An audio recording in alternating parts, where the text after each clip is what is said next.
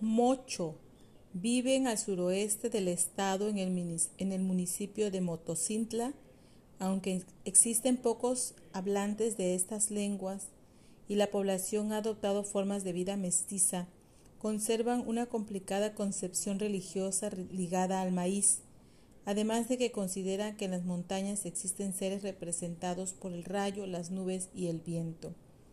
Los mames, la mayor población de, este grupo se encuentra en la región Soconusco y la Sierra. Chujes habitan en la zona de Tizicao, Jacaltecos, habitan en la frontera con Guatemala en la comunidad de Guadalupe Victoria, son excelentes músicos de marimba. Tojolabales, este grupo está ubicado fundamentalmente en el municipio de las Margaritas poseen una elaborada cosmovisión, pues dividen el mundo en el espacio de los dioses, el hombre y de los seres del inframundo.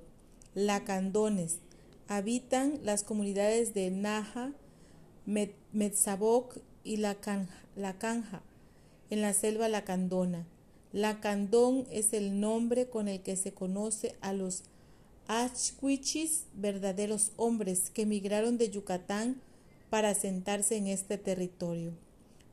A los lacandones se les distingue por su atuendo que consiste en una túnica blanca, llevando el cabello largo y sus artesanías consisten en collares de semillas y objetos de madera y arcilla.